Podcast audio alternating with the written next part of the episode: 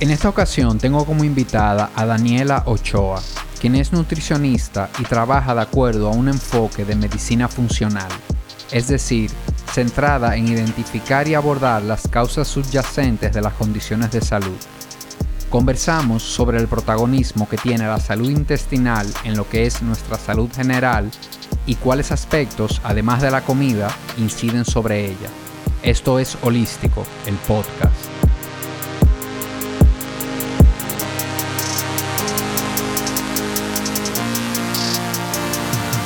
Bienvenido Daniela a Holístico el podcast. Esta es tu, tu segunda visita ya. Qué bueno, nos volvemos a ver. Muy feliz de estar aquí. Tú no estabas casada cuando viniste la primera vez, ahora vienes casada.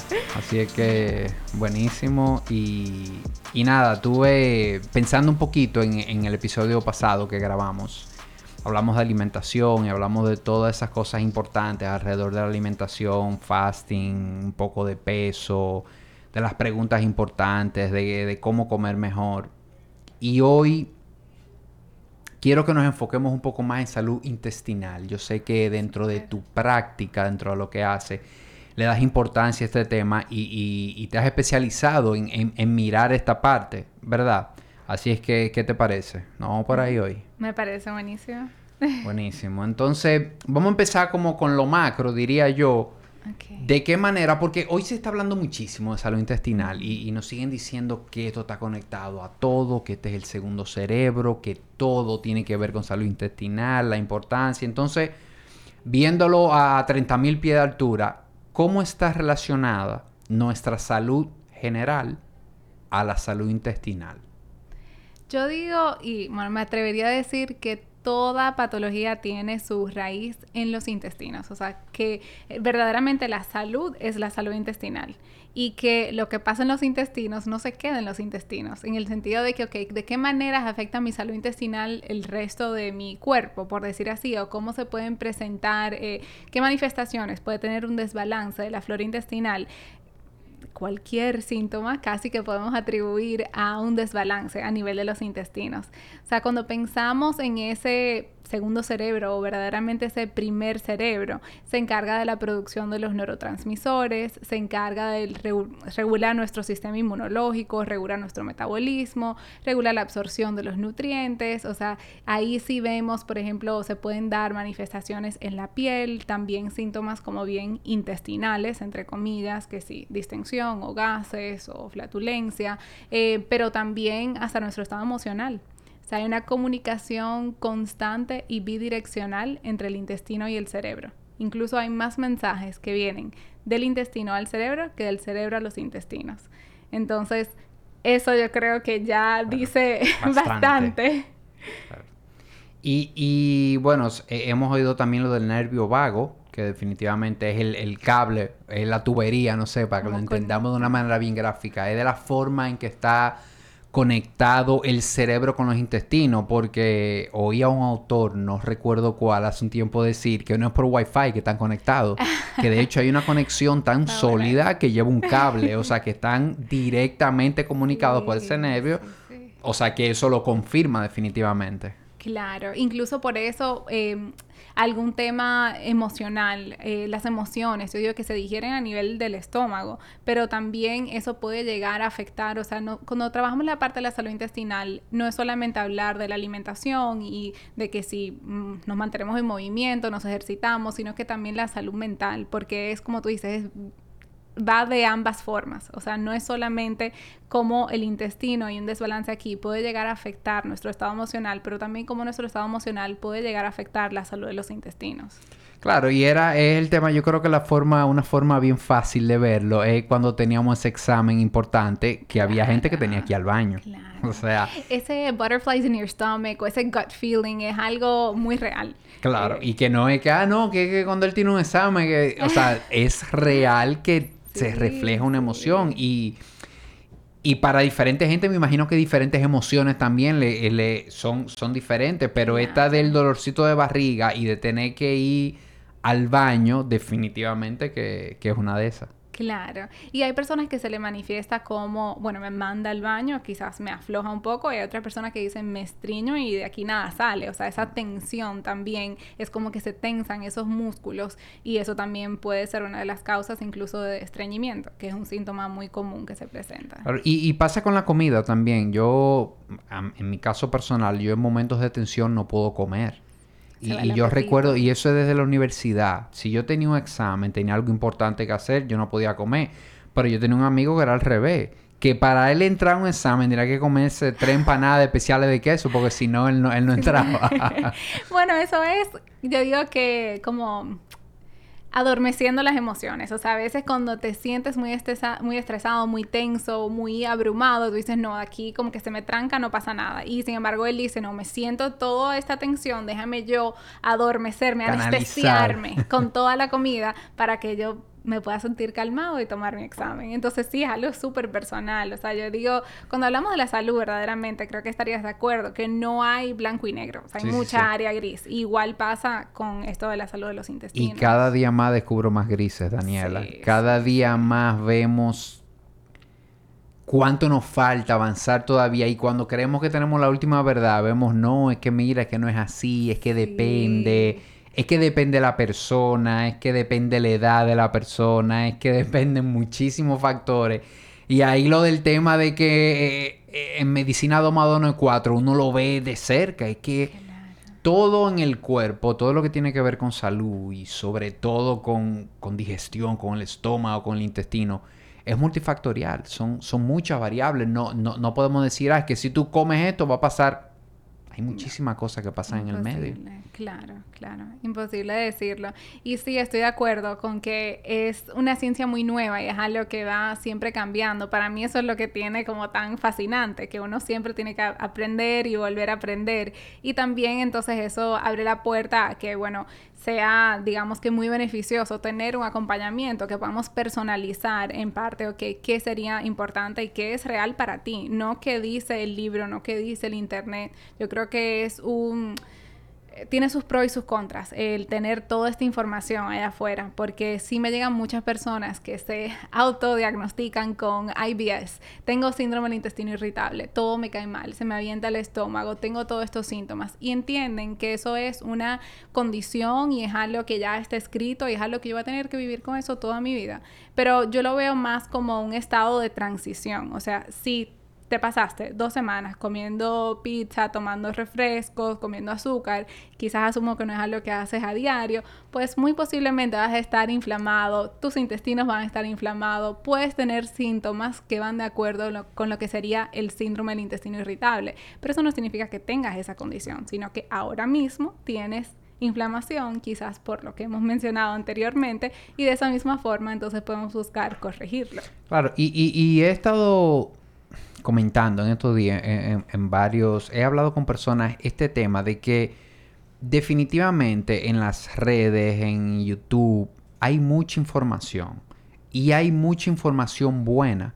Pero ¿qué pasa a veces? Que queremos tomarla sin adaptarla a nosotros. Entonces, en, en, YouTube no está el caso de Daniela, está el caso de una condición de una persona o alguien lo contó desde su experiencia o alguien da las recomendaciones generales que se hacen en esos casos, pero siempre el acompañamiento, siempre ver tu caso, o sea, hacerte el traje a la medida a ti, le va a dar a ese especialista, a esa persona, informaciones que no, que no son igualitas al caso. Por eso también eso de compartir una receta para todo el mundo no funciona en la mayoría de los casos, porque hay que adaptarlo a ti, hay que entenderte a ti. Y ahí es que entonces no es que la información es mala, porque a veces no, que eso es la porquería que está en... No siempre es mala, sí, hay de todo, pero hay mucha buena. Lo que pasa es que esa buena no está adaptada a ti, no puedes cogerla y darle copy-paste y te va a funcionar porque no te va a funcionar igual. Y yo creo que por eso muchas personas se encuentran frustradas o encuentran que no pueden seguir, como entienden que es algo como que hay algo que, que pasa, hay algo que está mal con ellos, porque no pueden seguir exactamente ese copy-paste de otra persona y es porque quizás no es eh, lo que sería necesario para ti o lo que está adaptado, como bien dices, a tu realidad, a tu estilo de vida, a tus necesidades. Capaz que no sea la cosa tampoco que te va a ayudar a cumplir tus metas, simplemente porque a esa persona sí le ayudó. Totalmente. Y bueno, para ir entrando un poquito en esto del, de la salud intestinal, cuéntame cuáles son los síntomas, o sea, esa gente que te llega, tus pacientes, vamos a decir, ¿qué es lo más común que ves o que estás viendo? Eh, ¿Cuáles son esos síntomas que deben hacerme a mí decir, yo tengo que llamar a Daniela? Yo tengo que ir donde una persona así porque yo tengo estas cosas que, que definitivamente anda por ahí. Claro, yo recibo muchas personas con SIBO. Yo creo que ahora, eh, no sé si, como bien estuvimos hablando, es algo bien nuevo, la forma de diagnosticarlo, pues muchas personas están positivas para SIBO, que es recibo. Y presentan síntomas con hinchazón aquí en la boca del estómago o en el abdomen bajo, eh, muchas personas con reflujo, acidez, también recibo personas que de repente han desarrollado ciertas intolerancias alimenticias o tienen alergias. A veces se le manifiesta en la piel como eczema, urticaria o un brote de acné. Entonces eso como ya por ahí se va relacionando y como ves, o sea, pueden ser síntomas intestinales como puede ser de la piel, como también recibo a alguien que fue diagnosticado con artritis o tiene alguna condición autoinmune y cuando vamos a profundidad en entender, ok, cuál es la raíz de el problema y entonces nos apunta hacia la inflamación, inflamación, entonces ahí voy directo a la salud de los intestinos. O sea, yo creo que en realidad cualquier persona que entre por la puerta, si vamos a cuestionar o a evaluar cómo está la salud de sus intestinos, porque para mí ese es el centro, o sea, cuando pensamos en enfermedades crónicas o en cualquier tipo de afección, muchas veces tienen la raíz de la inflamación y eso se encuentra o digamos que se dicta también por esa salud o desbalance en los intestinos. Entonces muchas veces ahí está la respuesta del problema y también ahí está la forma de corregirlo, que yo creo que es lo que nos da mucha, eh, también mucho hope de poder como ayudarlos y al ver también los cambios que me dicen, ok, hacemos un protocolo de eliminación con la alimentación, solamente esa parte y ya empiezo a ver cómo los síntomas van desapareciendo, cómo van mejorando. Luego hacemos la evaluación del coprológico y ahí hacemos un tratamiento puntualizado con suplementos naturales. Ahí podemos ver entonces también cómo al cambiar la flora intestinal, también vamos viendo que estas afecciones se van corrigiendo, se van mejorando. Buenísimo. Y, a nivel de, de la población, adolescentes, adultos, ¿hay una edad, hombres, mujeres? ¿Hay un patrón que hayas visto con esto o, o no? Es indistinto. Sabes que no tiene edad, la verdad. Eh, he visto muchas personas en como en adolescentes, eh, muchos niños, porque también he trabajado muy como de cercano con una pediatra que me lo refiere como que esos niños preadolescentes o incluso niños pequeños que están en el espectro de autismo, hay mucha relación ahí a su desarrollo, entonces he trabajado con esos niños, he trabajado también con los preadolescentes en no, no tienen a veces los mejores hábitos alimenticios, entonces a veces al corregir esa parte, he visto muchos que incluso van a la escuela y lo que hacen es que quizás no me desayuno porque prefiero dormir, creo que todos hemos estado ahí, y luego entonces llega la hora del almuerzo y quiero comérmelo todo, pues claro, voy a estar lleno de gases, voy a tener distensión, nada me va a caer bien, no voy a tener energía. ¿Cómo vas a tener energía para pensar si no has comido nada en casi 24 horas? Entonces, sí es como trabajar en ese punto más los hábitos alimenticios en conjunto con esta prueba del coprológico, que me pueden llegar a, eh, a dar ese entendimiento de qué está sucediendo también internamente en sus intestinos.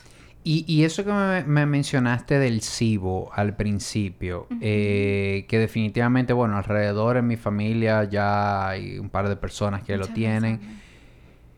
Esto es algo, en tu opinión, ¿es que realmente es nuevo? ¿Es que estamos tenemos más información ahora y podemos diagnosticarlo mejor? O sea, porque aquí viene el, típico comentario de, de los abuelos que te dicen, en mi tiempo nadie tenía eso. Eso es, eso es, ahora que a la gente le está dando. Porque en mi tiempo nadie tenía eso y yo ni sé qué es eso. O sea... ¿Sabes que yo creo que con la salud de los intestinos, desafortunadamente, es tan poco común que normalizamos mucho de los síntomas. Entonces quizás uno decía, digo en lo personal, o sea, yo decía, ay, siempre se me avienta como aquí, pero a mi papá le pasa eso también. No, que yo voy al baño cada no sé cuántos días, no, pero mi mamá es igualita. No, que, o sea, uno va como justificando y va encontrando eh, yo creo que ahora hay mucha información, se le está dando, yo creo que la importancia de vida a la salud de los intestinos. Eh, están estas pruebas, estas pruebas diagnósticas que son relativamente nuevas, entonces quizás por eso el como diagnosing y yo creo que hasta algún punto también sobre diagnosticando. Em, el SIBO es importante y es importante tratarlo, pero yo pienso en el sistema digestivo de la misma forma que pienso en el cuerpo, es un sistema completo. O sea, el SIBO, que es el sobrecrecimiento de bacterias a nivel del intestino delgado, es una parte muy pequeña de ese rompecabezas. O sea, raramente ocurre por sí sola. Muchas veces veo que hay presencia del SIBO porque tenemos un estreñimiento crónico. Hay presencia del SIBO porque tengo em, deficiencia del ácido clorhídrico, del ácido estomacal. Capaz que tengo un historial de haber tomado muchos antiácidos, quizás porque ya de por sí sentía esa acidez, pero en vez de preguntarme por qué está ahí la acidez, traté de taparla, ponerle una curita y de repente ya ahí encontré qué era lo que estaba sucediendo. Sí, de alguna manera eh, nos pasa que nos acostumbramos a algunos síntomas, sobre todo a síntomas que no te inmovilizan, ¿verdad? Porque si es que tú no puedes caminar, tú vayas al médico. Mm. Pero si la barriga se te infla, después que comes, bueno, esto es algo que es incómodo, pero si después se desinfla, tú dices, bueno, eh, el tema del, estreñimiento quizás, quizás como si voy o lo controlo o voy y compro algo en la farmacia que me mejora, quizás son cosas que no se le daba la importancia antes y ya ahora se están mirando más de cerca. Y quería esto de, de de este crecimiento de estas bacterias en el intestino, o sea, cuando tienes esto, los síntomas pueden ser diversos y depende ya de, de cada persona, cómo lo manifiesta. Exacto, yo creo que los como red flags para SIBO es esa hinchazón en la boca del estómago, como usualmente después de haber comido, que dicen, wow, parezco que tengo un embarazo de tres meses de repente, es como una inflamación, una distensión como dura y a veces es molesta, como que uno se siente muy distendido, muy hinchado. Em, también intolerancia a ciertos alimentos como el ajo, la cebolla, los vegetales crucíferos, el brócoli, el coliflor, el repollo, los espárragos, el aguacate, esos son como de los alimentos, porque estos alimentos tienen la particularidad de que son altamente fermentables, lo que significa que cuando los consumo van a actuar como alimento para estas bacterias que están alojadas en mi intestino delgado. Y cuando las, bacterias se alimentan, ellas producen fermentación, lo que produce el gas. Y es eso que vemos como esta distensión o esta molestia. Entonces, esos son como los síntomas más comunes. Hay personas que tienen SIBO y no tienen estos síntomas, simplemente tienen mucho malestar estomacal, hay personas que le da estreñimiento, hay personas que lo mandan al baño. Entonces, como de nuevo regresaría a decir que SIBO es una parte muy pequeñita de quizás lo que está sucediendo em, y qué fue lo que ocasionó SIBO. O sea, eso también me, me intriga saber, ok, cuál es la raíz, cómo podemos prevenir la recurrencia, no solamente tratar el sobrecrecimiento que ya está ahí. Ok, y, y actualmente para diagnosticarlo sé que hay pruebas, eh, creo que no hay nada local, corrígeme ahí. Sí, hay pruebas locales. Eh, creo que hay varios gastroenterólogos aquí que tienen, uno lo puede hacer en la oficina. Es una prueba como soplando, es una prueba de aliento y ahí podemos ver cómo tener, qué respuesta, después de haber tomado, digamos que un líquido, eh, si tenemos, podemos medir la respuesta que tenemos y que si liberamos el hidrógeno o liberamos el metano. Entonces hay dos tipos de SIBO, hidrógeno o metano, eh, y ahí podemos ver cuál de los dos está positivo. Esa es una forma. También hay kits, o sea, tengo kits que puedes hacer en casa de la misma forma. Es un laboratorio que se envía afuera eh, y ahí podemos tener ese diagnóstico. En el coprológico funcional, que es el que tiendo a realizar, eh, me gusta en realidad empezar por ahí, porque como decía, SIBO es solamente una partecita. En este tiene la peculiaridad que sí me dice de las bacterias que están presentes, cuáles específicamente suelen a generar más metano, cuáles se asocian con más inflamación. Y sí he encontrado que al corregir lo que está sucediendo de una forma más quizás macroscópica o del intestino grueso, sí muchas veces logramos trabajar también lo que ocurre en el intestino delgado. O sea, sí he logrado como combinar ambas cosas, es decir, bueno, que me llegaste con diagnóstico positivo del SIBO, vamos a explorar también qué está pasando en tu intestino grueso, vamos a trabajar con la alimentación, con la suplementación para como target las dos cosas a la vez y tengo mejor eh, resultado con eso. Buenísimo. Y eso que me comentaste de, de, un coprológico funcional, es decir, es un coprológico que ves unos indicadores diferentes al coprológico clásico que nos mandan siempre que vamos al gastro o siempre que tenemos una diarrea o algo. Hace un coprológico. exacto, porque el coprológico como lo conocemos, el coprológico que se hace de manera, digamos que en laboratorio local, me permite ver si es que tengo, o sea, ellos identifican una cierta cantidad de parásitos o ameba o eh, algunas bacterias y me dice detectada o no detectada. Pero ¿qué pasa si del 1 al 10 yo estoy en un 9? No va a estar detectada, pero está en un 9, o sea, sí está ahí presente. Entonces, con el coprológico funcional yo puedo ver no solamente las bacterias malas o los parásitos, los virus, pero también puedo ver las bacterias buenas y en qué cantidad las tengo, o sea, porque lo que es interesante es ese balance a nivel de la flora intestinal. Incluso a veces podemos tener un sobrecrecimiento de bacterias beneficiosas. Entonces me interesa ver esa parte, cómo están las bacterias buenas, las bacterias malas. Si es que hay presencia de algún parásito, algún virus, la cándida o alguna otra levadura, eh, también me permite ver cómo está la secreción de las enzimas digestivas a nivel del páncreas, cómo estoy absorbiendo las proteínas, las grasas, o sea, asegurarme que eso que estoy consumiendo verdaderamente lo estoy aprovechando. Y otra cosa súper interesante que se habla ahora es de los postbióticos. O sea, tenemos los prebióticos, que son esa fibra o ese alimento para la bacteria, los probióticos, que son esas bacterias vivas, y luego los postbióticos, que son esas cosas que las bacterias en el colon producen. Ellas se encargan de producir ciertas vitaminas, pero también unos metabolitos, que son como unas cadenas de ácidos grasos, de cortas y estas tienen un efecto sumamente antiinflamatorio en nuestro sistema y puede ayudar a promover esa salud de la mucosa intestinal. Entonces es súper interesante también esa parte de ver, ok, cómo estoy aprovechando esa fibra o cómo mis bacterias están utilizándolas para que sea como eh, un sistema que vaya full circle, que sea un sistema cerrado, que lo que estoy consumiendo también se está aprovechando y se está dando a utilizar. Estás reciclando ahí. Exacto. Buenísimo. El cuerpo es un sistema perfecto. No, no, no, y te digo, y estamos hablando solamente del intestino y a mí me, me, llama la atención, has mencionado un par de veces la flora intestinal y es otro término que hoy en día oímos mucho, la microbiota intestinal. Es lo mismo, flora intestinal, microbiota. Y, y, y, dicho para una persona como yo, que no soy médico, algo bien fácil de entender, ¿qué es la microbiota intestinal? Son trillones de bacterias que habitan nuestros intestinos. Y verdaderamente cuando se habla de la microbiota intestinal, se está hablando de los intestinos, pero eh, tenemos un microbioma a nivel oral, lo tenemos a nivel de los pulmones, lo tenemos, o sea, en, en la piel, en diferentes partes del cuerpo. Somos, hay 400 diferentes tipos de especies de bacterias. O sea, somos más bacterias que humanos, verdaderamente. Exacto. O sea, que cuando decimos la, microbiota intestinal, eh, vamos a decir esa comunidad de, de bacterias que está en el intestino. Sí. Pero hay otras comunidades. Exacto, hay otras comunidades. En el intestino grueso, más que nada. Porque el intestino delgado quisiéramos que esté estéril. Ahí es donde ocurre la absorción de las vitaminas, de los nutrientes. No queremos bacterias ahí presentes, porque entonces sería el SIBO. Sería sobrecrecimiento en el intestino delgado y esto interfiere con la absorción de los nutrientes.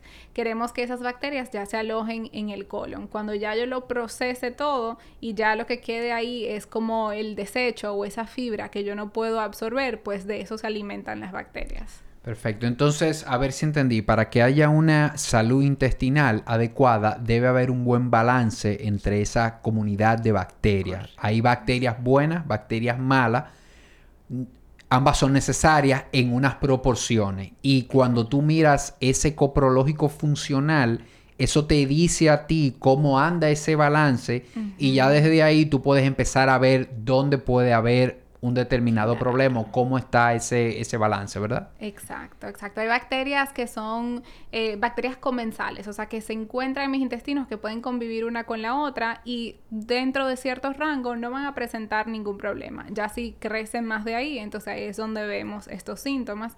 Igual hay bacterias que son patogénicas, que quizás es eso que conocemos como una intoxicación. O sea, me comí algo, me cayó mal, me dio una salmonela, me dio un blasto hominis, son parásitos, me dio un C. que cogí en el hospital, lo que fuese. Y generalmente estas son como, se limitan, eh, los síntomas pueden durar hasta una semana o unos tres días y cuando uno ya se siente mejor entiende que se desapareció.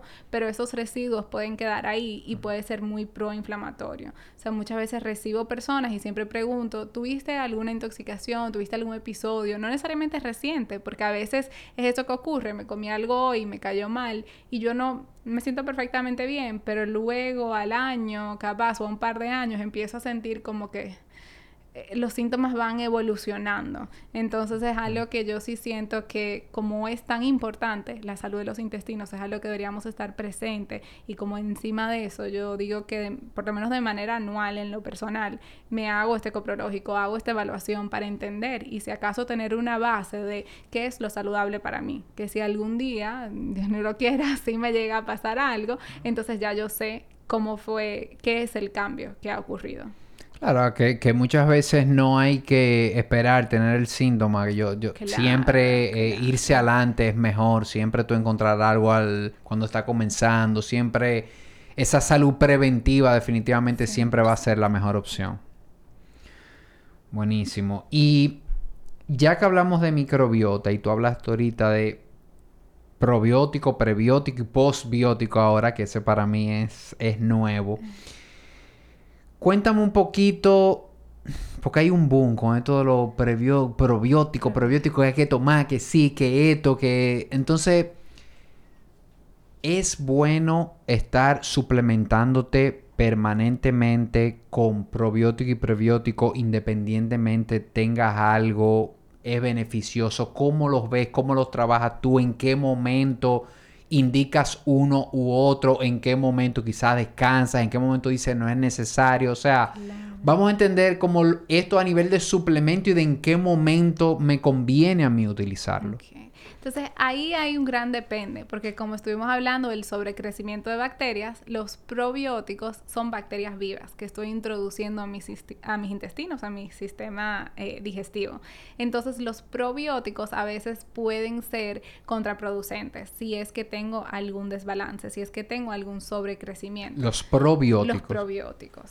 Entonces por eso hay personas que a veces le caen bien, a veces le caen mal. También depende de qué... Eh, qué tipos de bacterias tenga el probiótico. Y eso va a depender de qué tipos de bacterias tengas tú en ese momento dado. Entonces, por eso es como tan individualizado a ese punto.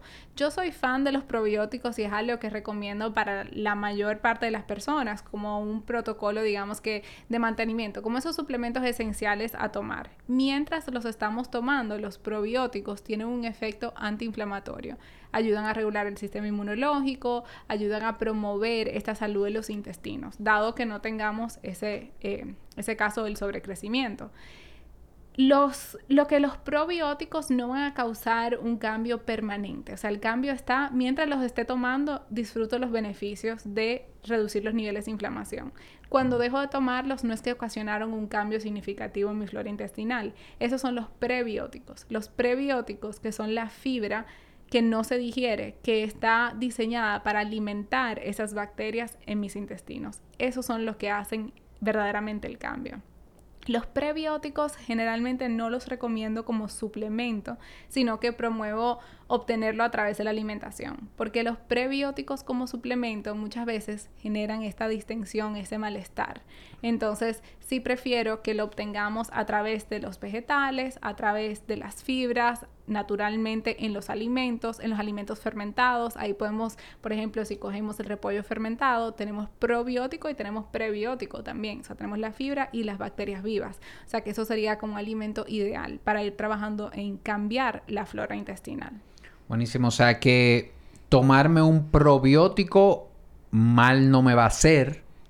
O sea, sería ideal, pero el prebiótico sí mejor por alimento. Claro. Ya si es suplemento, ya de la mano de un especialista o algo que tú por alguna razón muy, exacto, muy tuya lo necesites. Sí, pero por lo general probióticos. Y sí recomiendo a veces eh, como ir, yo digo, jugando un poquito con, la, con el tipo de probiótico que esté tomando. Quizás ir variándolo incluso, o sea, tomar uno por un periodo de tiempo, luego tomar otro, para ir encontrando, porque como decía, todo va a depender de cómo responda o cómo eh, qué sinergia tenga con las bacterias que están presentes en tus intestinos. Y eso es algo que... Es prueba y error, básicamente. O sea, no, no hay una fórmula. Estamos encontrando, por eso, por ejemplo, hay alguien en las redes que recomienda este probiótico y dice que eso le ha cambiado la vida. Puede ser que para esa persona y quizás para 100 más sí, pero ¿qué pasa con las otras miles? Es lo que hablamos eh, Entonces es como, ok, lo tomo, lo pruebo, buenísimo, sentí algo, no sentí nada, ok, déjame ver cómo me siento con otro. Eh, hay veces que no vamos a sentir nada per se cuando tomo un probiótico, porque como decía, es un efecto que tiene para bajar los niveles de inflamación, para fortalecer el sistema inmunológico. Hay personas que ven el cambio en su piel, hay personas que dejan de enfermarse, que ven mejor eh, resultado en cuanto a la ida al baño, mejor regularidad, más formado, lo que fuese, pero hay personas que me dicen, no, en realidad no sentí ningún cambio. ¿Sabes qué es eso? Es, probar y ver y ver si te funciona a ti y, irte moviendo a encontrar alguno que te, que te pruebe. Muchas personas, de, eh, definitivamente un probiótico te puede ayudar con el tema del estreñimiento? Un 70% de las heces fecales son bacterias. Entonces hay veces que es una deficiencia de estas bacterias beneficiosas en los intestinos que esté ocasionando el estreñimiento. Entonces sí veo que las personas obtienen mejor regularidad cuando empiezan a tomar el probiótico. No es como yo diría que una cura para el estreñimiento, eh, pero es algo que puede contribuir. Es un apoyo, claro, un, apoyo, entre lo de tomar agua, entre eh, comer, eh, variar las comidas, relajarte, exacto, puede ser un apoyo. No, no, es que eso de por sí te va a mandar al baño quizás, pero pero definitivamente puede apoyar. Pero en ese, ahora que estamos en ese tema, el estreñimiento es algo súper común y es algo que muchas personas normalizan. O sea, lo ideal sería ir al baño todos los días y de manera completa. Y yo creo que es lo más importante que podemos hacer. O sea, así como decía que recibo muchas personas que entran por la puerta con todos estos síntomas, corregimos la ida al baño y casi que mágicamente desaparecen. Entonces, eso es algo fundamental. Si pensamos que 70% de las heces fecales son bacterias, ¿qué pasa cuando esas bacterias se quedan ahí en mi sistema por demasiado tiempo? O sea, en lugar de irse a las 24 horas como mínimo, están quedándose ahí quizás hasta 72 horas o hasta una semana. O sea, he oído eh, casos extremos de estreñimiento. Entonces, va eso va a contribuir bastante a ese sobrecrecimiento. Claro, y, hay un par de cosas que quiero rescatar con eso del estreñimiento. Primero dijiste ir al baño de manera completa. Explícame eso. Bueno, hay personas que van todos los días y que van, como dicen, tres bolitas de chivo, eso no es completo. Ah. O que van y sienten como que, bueno, fui, pero no, en realidad no fui. O sea, yo creo que vayas y que sientas de que, wow, ok, fui, fui bien al baño. Y yo creo que eso sí va como a depender de, de la persona. Pero yo digo que en las heces fecales hay mucha información, o sea, eh, nos puede decir si es esa presentación de las bolitas, es un patrón de estrés, es que cada vez que sentimos esa tensión, eso rompe las heces y vamos a tener, también puede ser deshidratación.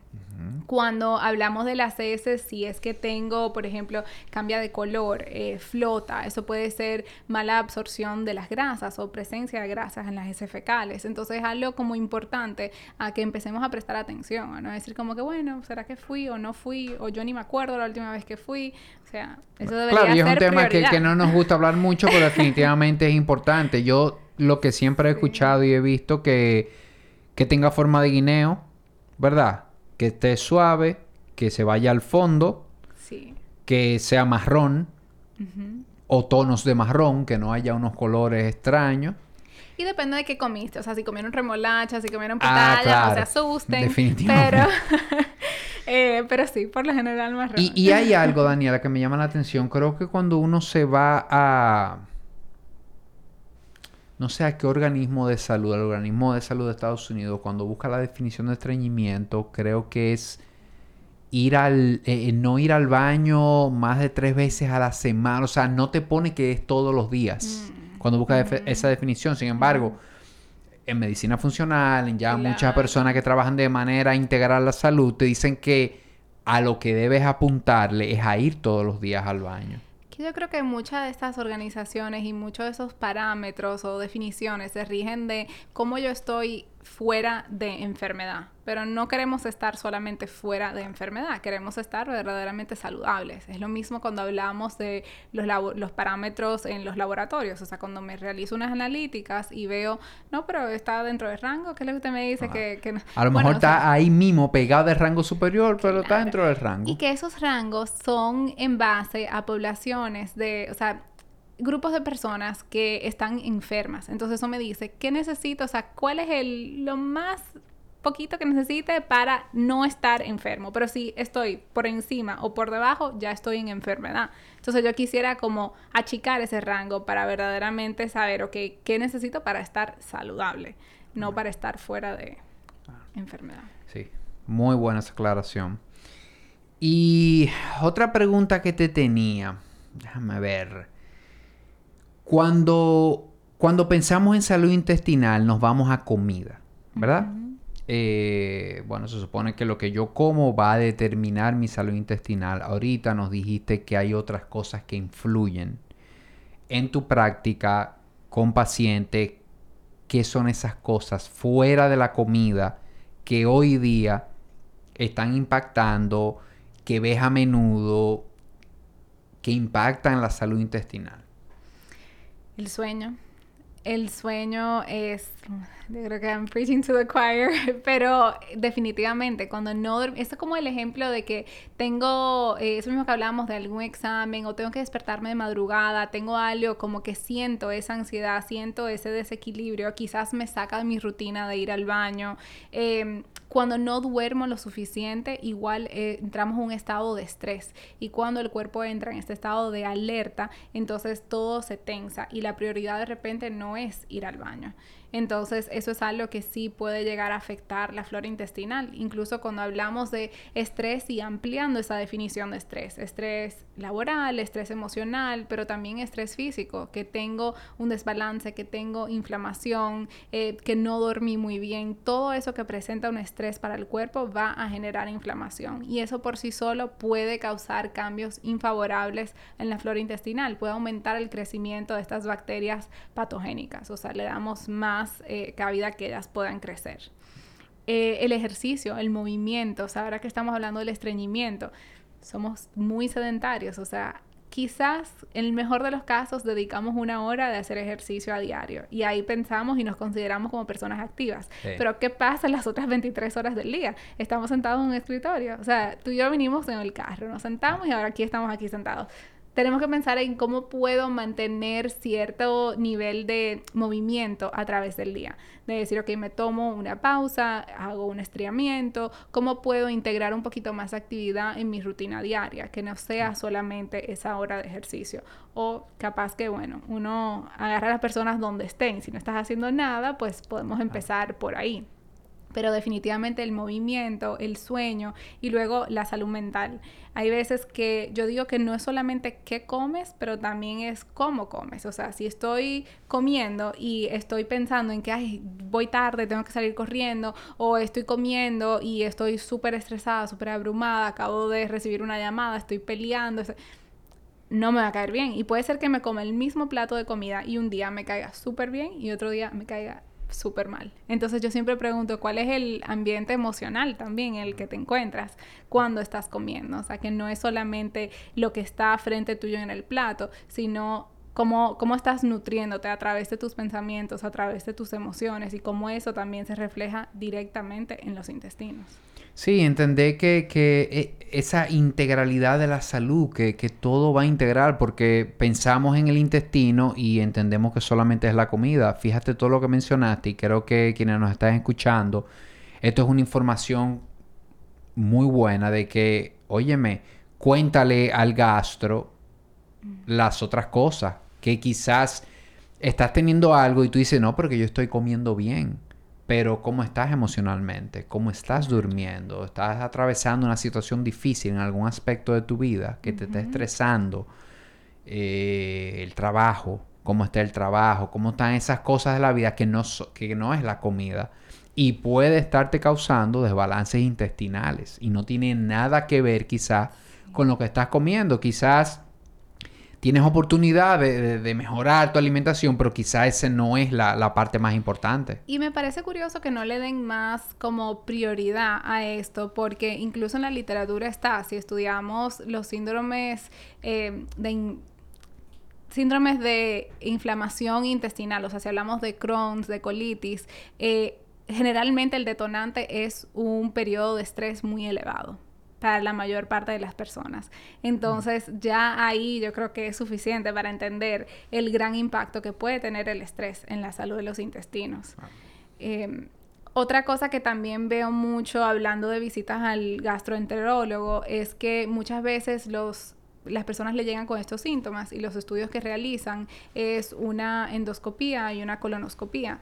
Entonces eso me va a permitir ver físicamente que no haya nada mal yo digo que de manera rutinaria, quizás después de cierta edad, es algo que todos deberíamos estar haciendo para entender qué está sucediendo. Pero si lo que vas es todo está bien y sigues con estos síntomas o vas con estas quejas, antes de hacer un estudio un tanto invasivo, en mi opinión, yo empezaría por tratar de evaluar qué está sucediendo a nivel de tu flora intestinal, cómo podemos hacer estos cambios a la alimentación, al estilo de vida, para ver si los síntomas mejoran y ya eso dejarlo como un último recurso en nuevo caso. Claro, y pasando por el estrés y eso, porque definitivamente que si tú te estás divorciando, eso no sale en endoscopía.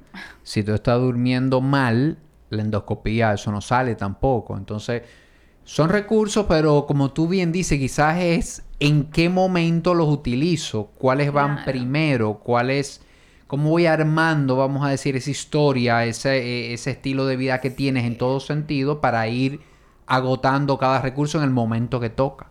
Claro, y lo digo porque recibo personas que también han sido clientes, de repente sí le dio una intoxicación o tuvieron algún episodio o de repente están sintiendo malestares y me escriben y dicen, ¿será que voy y visito mi, mi gastro? Y yo, bueno, si quieres, no estaría de más chequear que físicamente esté todo bien, ah. pero tienen, o sea, digamos que hasta ahí llega. O sea, no va a poder en la endoscopía, en la colonoscopía, ver cómo está esa colonia de bacterias, qué está sucediendo a nivel intestinal, a nivel de la flora intestinal. Buenísimo. En tu opinión, ¿cuál es el principal mito, cuál es la creencia que existe alrededor de una adecuada salud intestinal? De los más comunes que ves.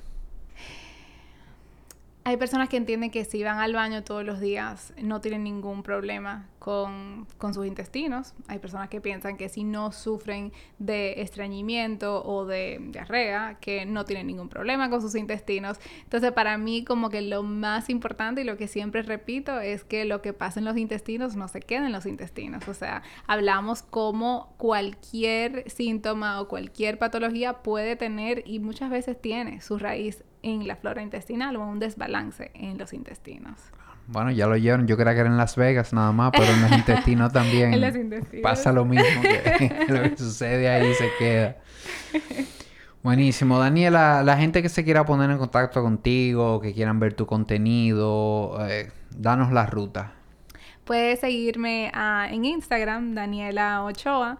Eh, ahí también les doy el les dejo el enlace a mi página web y ahí pueden ponerse en contacto si les gustaría agendar una cita o simplemente tener una conversación y ver cómo puedo ayudarlos, cómo podemos trabajar juntos. Buenísimo, señores. Ya saben, si tienen alguna sospecha o si quieren hacer una revisión, como, como dijimos ahorita, simplemente para saber cómo estoy a nivel intestinal, ahí tienen el contacto de Daniela. Y ya para cerrar, eh, te quiero hacer quiero que nos compartas dos estrategias para, para tener mejor salud intestinal, pero dos estrategias en cuanto a la comida y dos estrategias en cuanto a estilo de vida. Ok. En cuanto a la comida, em, empezaría por una dieta de eliminación, especialmente si nunca la has hecho antes. Creo que sigue siendo ese, como ese estándar de poder identificar si es que tienes alguna intolerancia o alguna alergia a algún alimento. Y sigue siendo la mejor manera de poder identificarlo. Entonces yo buscaría seguir este protocolo de, eliminación. Em, gluten, lácteos, granos y legumbres, azúcares, aceites inflamatorios, al menos por un periodo de unos 30 a 60 días. Y luego lo más importante es esa reintroducción, que vayamos haciéndola de forma consciente para poder identificar si es que noto algún cambio, porque creo que el sentirse bien es algo muy relativo y no sabes lo bien que te puedes sentir si nunca lo has hecho. O sea, yo siempre cuestiono eso que haces a diario, porque puede ser que ahí esté la raíz de tus problemas o quizás como bien dices, tengo algún problema y nunca me enteré porque nunca tuve ese punto de comparación. Entonces, con la alimentación empezaría por ahí y luego para sostener y promover la salud de los intestinos, pensaría en introducir al menos un alimento fermentado eh, de manera diaria. Puede ser ese repollo fermentado, puede ser algún, si tolero los productos lácteos, pueden ser los yogur, que sea sin endulzar, sin azúcar, eh, pudiese ser el kefir también, eh, o el kimchi, que es ese repollo con especies coreanas. Y podemos decir ahí, Daniela, una porción al día sería... una o dos cucharadas es algo, o sea, personalmente a mí me encanta el repollo fermentado y me lo como hasta de merienda o mientras estoy cocinando. Entonces, es una manera, pero lo puedes, comple o sea, puedes complementar tus platos con eso. Eh, o puedes, si te haces un batido, entonces le agregas unas cuantas cucharadas de algún yogur. Eh, también Exacto, en un momento del día. y, y con la dieta de eliminación, yo le quiero agregar a lo que dijo Daniela, que tengamos paciencia.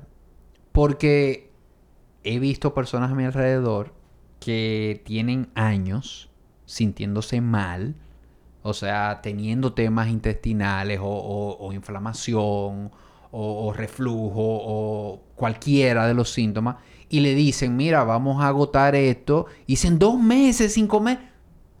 Wow, pero... ¿Sabes lo que yo hago? Eh, lo siento para mis clientes que estén escuchando. A veces yo miento y yo digo, mira, por las próximas dos semanas por las próximas tres semanas o por, o sea, yo voy acortando el tiempo y siempre lo puedo garantizar. Ellos se sienten tan bien que me dicen, yo no sé si yo vuelvo a comer eso. Yo, usted cree que lo vuelvo a introducir, pero yo no sé si yo lo voy a volver a comer. O sea, van de no sé cómo voy a vivir sin eso a no lo quiero volver a tocar. No, pero está buenísima esa estrategia porque es que la gente, no sé, te digo, o sea, años sintiéndose mal y le dicen, mire, vamos a durar dos meses, 30 días, 60 días ay no, ¿cómo yo voy a sacar todo eso 60 días? Y es como tú dices, nada más empiezan y se dan cuenta, primero, que se puede vivir sin eso. Y segundo, que no es tan difícil y que si para colmo te sientes mejor sin eso, o sea, ahí ni te cuento lo que puede ser eso. Claro. Ya empieza por algo que uno, por decir, como que le estamos imponiendo, le estamos pidiendo que hagan, a algo que hacen por su propia voluntad y porque experimentan lo bien que se pueden sentir. Perfecto. Bueno, a nivel de alimentación están esas y a nivel de estilo de vida.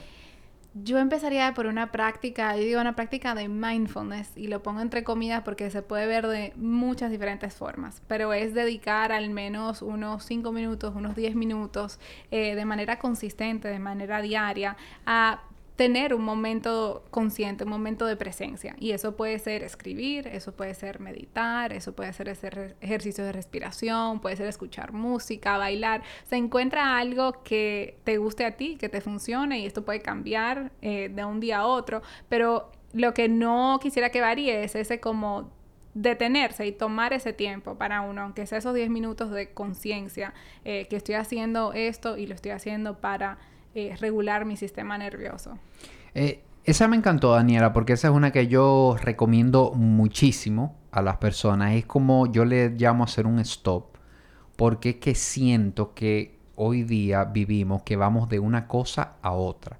Y vamos brincando de un email a Instagram, de Instagram al trabajo, del trabajo a esto, a comer.